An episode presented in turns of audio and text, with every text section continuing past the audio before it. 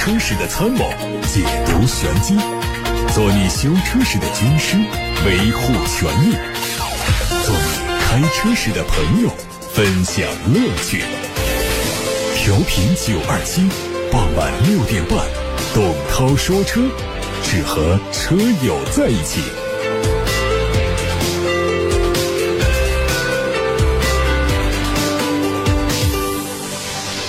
欢迎大家在下班路上听董涛说车，我是董涛，欢迎提问。首先关注新闻，乘联会秘书长崔东书又发文了。八月份全球汽车销量达到了七百二十一万台，同比增长百分之十，较二零一八年八月的历年峰值月度稍低百分之二，处于历年的次高位水平。今年一至八月。全球汽车销量达到了五千六百九十万台，同比增长百分之十。由于芯片供给改善，世界汽车行业的运行明显好转，导致国际车企销售改善。今年八月。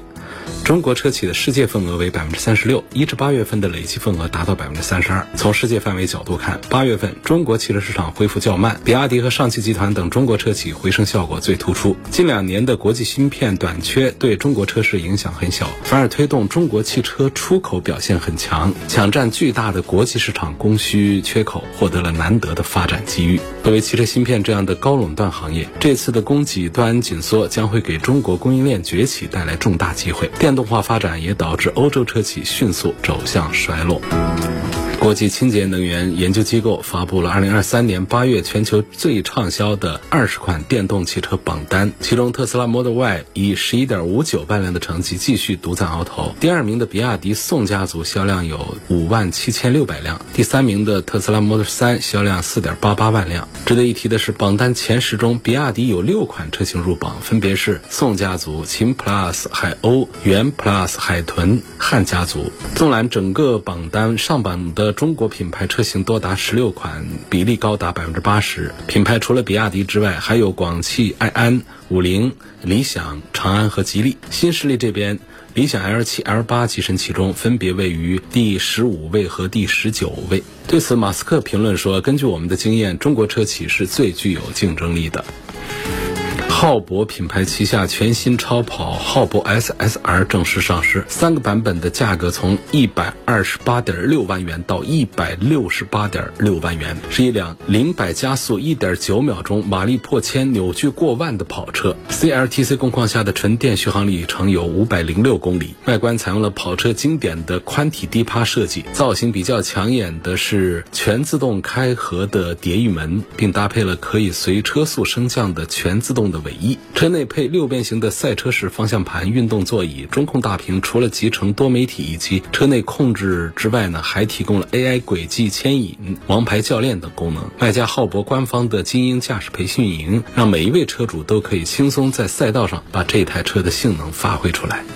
二零二二年，丰田和铃木两家传统日系品牌宣布深化双方的合作关系，计划共同开发小型电动车。近日有消息说，这款全新小型电动跨界车会采用丰田的 eTNGA 平台，预计二零二五年推向市场。虽然铃木并不是电动汽车的领导者，但在生产小型车方面有丰富的经验。丰田则在今年六月份举办的技术研讨会上，重点介绍了下一代电动车电池更先进的设计方式和制造升级，以提高效率和。转型，丰田的目标是在二零二五年生产六十万辆电动车，是二零二四年预期产量十九万辆的三倍。到二零二六年，计划通过十款全新电动车实现一百五十万辆的销售目标。不过，现实的压力还需要丰田重视起来。二零二二年，丰田和雷克萨斯的纯电动车销量只占集团总销量的百分之零点二六，品牌面临的转型压力非常大。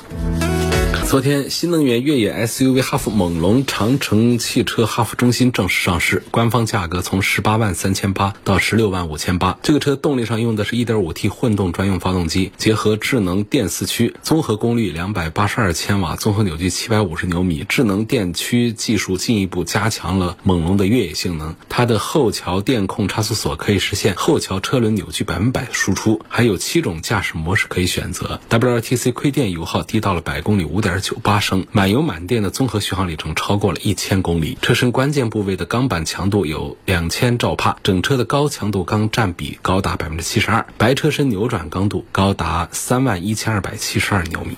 日前，宁德时代和哪吒汽车签署了深化战略合作协议，在双方的合作内容中包含有供应神行电池新项目以及新技术合作、海外业务扩展。神行电池是全球第一款采用磷酸铁锂材料，并且可以实现大规模量产的四 C 超充电池，能够做到充电十分钟续航四百公里，拥有七百公里的超长续航能力。同时，宁德时代在系统平台上采用了电芯温控技术，低温环境下可以快速加热到最好的工作温度区间，即便在负十摄氏度的低温环境下，也可以实现三十分钟充到百分之八十，而且在低温亏电的状态下，零白加速不衰减。据宁德时代国内乘用车事业部 CTO 介绍，神行电池会在今年底实现量产，明年一季度正式装车。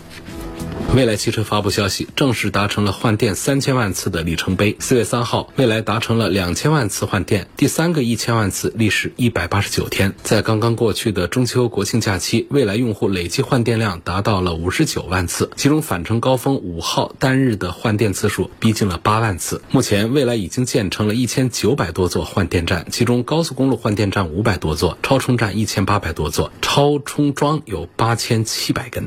阿维塔官方宣布。将逐步开启无图智驾 NCA，会按照六成。到十六城到全国的进度表来完成交付，首批六城分别是北京、上海、广州、重庆、深圳和杭州。今年年底覆盖全国范围，实现高速到城区到泊车的智驾功能丝滑结合。据介绍，无图 NCA 可以在不依赖高精地图的前提下，最大限度地感知周围驾驶环境，并做出快速合理的路径规划，带来更广、更好、更强、更优的智能驾驶体验。有消息说，奇瑞 M 一一 PHEV，也就是艾瑞泽八插混版本，可能会归入到奇瑞的全新产品序列风云当中，并改名叫风云 A 八，有望在十一月份上市。风云曾经是奇瑞旗下的一款燃油轿车，推出了两代，一六年停产。今天，奇瑞选择这个尘封已久的名字，以新能源的身份重新出现，预计会在四季度正式发布。啊，下面一个问题说，我是 AMT 的变速箱，绿灯挂 D 档，一松刹车车熄火，仪表盘也没有亮故障灯啊，一个月遇到了四回，问这是个什么原因？搞不好应该是发动机的积碳导致的吧？清一下节气门，喷油嘴，就是油门没跟上去，有点抖，然后油门跟上去了，它应该这个情况就好一些。而，油门没有跟上去的，一松刹车，这个时候它的动力输出不好的话呢，它就导致整个车子被憋熄火。AMT 变速箱它和 AT 变速箱和手动变速箱。和 CVT 变速箱和双离合变速箱，它们在工作原理上还是有一些不同的，它没有那么的柔和。所以，当发动机这个积碳呢有一些低速扭矩的一个输出问题的时候，既不会出现电脑报警啊、一些故障灯啊这些情况，但是呢，变速箱在使用的时候跟它匹配的时候，会导致发动机的熄火吧？我想是这样的，就是你可能需要去清洗一下积碳，试一下交通广播定制出品的油墨三消，看怎么样。下面一个朋友问到的话题是雅阁。和亚洲龙这两个车应该怎么挑怎么选？择我觉得难分上下胜负啊。虽然说前面很长一段时间在把亚洲龙归到 B 加级轿车里面，其实它们的尺寸和轴距都是差不多的。规格上我不认可这个亚洲龙会比雅阁的级别高。但雅阁呢，确实是在前几个月的销量上会大一点，然后呢这两个月的优惠幅度上要更大一些。所以在车的产品力都差不多的情况下，我会主张雅阁，推荐雅阁稍微的多。一点，那同时呢，从开车的习惯这个角度上讲的话，每个人都不一样啊。我个人在这两个车的。驾驶当中，我是感觉雅阁给我的好感要更多一些，就是开车的这种年轻化、运动化的舒适性相结合的、相平衡的那种人车合一的感觉。因为这不是我的车，像这样的车，我们在试驾的场合下，就是上手就特别的熟练，就特别的控制的非常的舒服，这个就是比较容易上手。同时呢，它也不是说是呃一味的那种各个方面方向轻啊、悬挂软呐、动力肉啊这样的一种印象，尤其是像。这个其实是雅阁的这个新能源混合动力，我对它的感受要更好一些。亚洲龙呢，它会在车内更强调豪华性多一点。你看那个雅阁呀。它这一代的雅阁外观也低调，内饰也低调，它是那种不张扬的，还是很值得品味的那种格调。但是呢，你说我们讲究一个车的档次感、豪华感的话，这恐怕还是亚洲龙从用料啊、配色啊、设计感这各个方面，亚洲龙是要做的更加的优秀出色一些。所以总体上来分析这两个车的话呢，我们把这个差价放开不说的话，就是亚洲龙定位在豪华感、舒适性优先，内饰用料档次更高，悬挂更软，隔音效果更好，行驶的品质也是很不错。那，雅阁呢，它定位是更加年轻化、运动化。外观时尚动感，呃，甚至动力系统呢，它既强劲又平顺，让这种感觉，而且它的主动安全配置也比较的丰富。我觉得选这两个车都不会错太远。如果一定要根据优惠的幅度来找性价比的关系的话，我会赞成雅阁多一点。宝马叉一的 1.5T 的动力值不值得入手？其实宝马的这个 1.5T 的发动机技术含量是挺高的，因为他们是。同样的，包括这四缸机啊、六缸机啊，甚至包括三缸机啊，它整个的它的技术体系是一样的，只是他们用的是像积木一样的加减法。所以这个三缸机呢，大家最耿耿于怀的就是它的震动和噪音的问题，这是三缸机的一个特性。但确实它减重了，然后它为我们节省了一些成本。所以发动机本身上的话呢。就是虽然推荐指数不高，但是我也从来没有加入到指责一个三缸发动机的这个角度上去。总体上，从这个叉一的各款车型的推荐呢，我仍然还是赞成这个四缸机。赞成的原因呢，就是。这个车子四缸机有两百多匹马力，开的感觉要更爽一点，更好一点。而在其他的一些配置上呢，二点零 T 的版本也比一点五 T 的要高一些，所以它贵的那个三五万块钱，我认为是完全值得的。是从这个角度，我推荐四缸的差异更多一些。有个网友说，车胎平时是二点五的胎压。高速温度升高，胎压也会升高，有没有爆胎的风险？如果轮胎没有受伤的话，应该不用担心这个爆胎的风险。跑高速温度升高是很正常，而且压力也会升高。如果我们的车上有就是随车的精准带数字的这个胎压计的话，是可以看到跑高速大概在半个小时以上的时候，它就会上升个零点一、零点二帕的这么一个压力。然后就不会再上升了，而碰巧就是在今年十一期间呢，我是观察过的，就我的车也是打的是二点五的，打的其实不到二点五，二点四八四五这样的一个样子，然后跑着跑着到了将近二点六的一个样子，然后它就没有再往上升了，所以这是一个正常的现象，没有问题。有网友说，我想买一辆 SUV，十五万左右的，主要是要求它省油耐开，一年是两三万公里。省油耐开的车还是日系的多一些，到丰田、本田的展厅去看一看。但是，一般他们的车子都不大。如果我们要省油耐开，车子还大一点的话呢，可以到现代的展厅里面去找性价比。如果说这个价位我们去买德系车、美系车，买大众、买福特。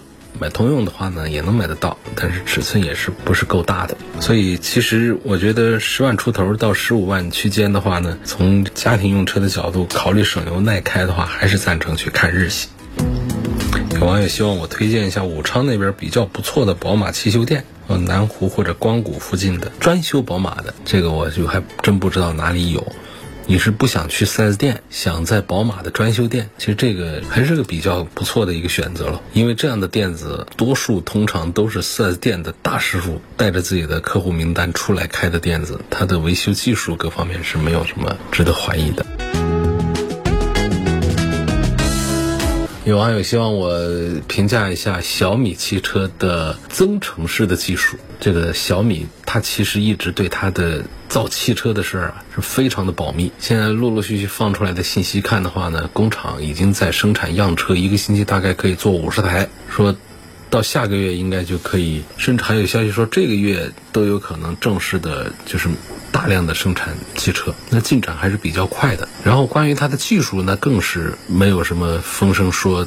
它用的是什么样的发动机啊？用的是什么样的电机啊？这方面的东西，就是现在目前得知的，就是它会推纯电车和增程车。就是增程是现在其实越来越被新能源汽车厂家来青睐，因为我们看到了理想的这个成功，然后像深蓝也推增程纯电并行的路线，刚出的那个 S 七，连续两个月交付破万，成功了。破万的车都不仅仅是成功的问题，它是火爆的问题了。领跑也是在纯电 C 零幺的基础上推了一个增程版，还有一个超级增程版来抢市场。但是反过来看的话，一直坚持走增程路线的理想呢，也宣布在今年年底会推纯电。你说这个就是像围城一样，有的想进去，有的想出来。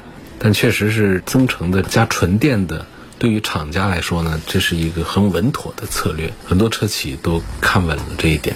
认准了这一点，增程技术呢，它较纯电动技术来说呢，它研发时间短，制造成本低，所以它选择这种增程式的技术路线呢，可以帮助车企快速的实现产品体系的布局，推出更具有性价比的产品，来抢占市场。增程式什么概念？就是在纯电动车的基础上加一个发电机，这个发电机是燃油发动机来做的一个发电机，通过汽油燃烧做功来为动力电池充电。这个燃油发动机并不参与驱动车辆，就是等于是让电动车准备了一块充电宝。更形象的不是叫充电宝，是说让我们的电动车发动机舱里面加一台发电机，就让电动车来彻底的摆脱续航焦虑，就这么个意思。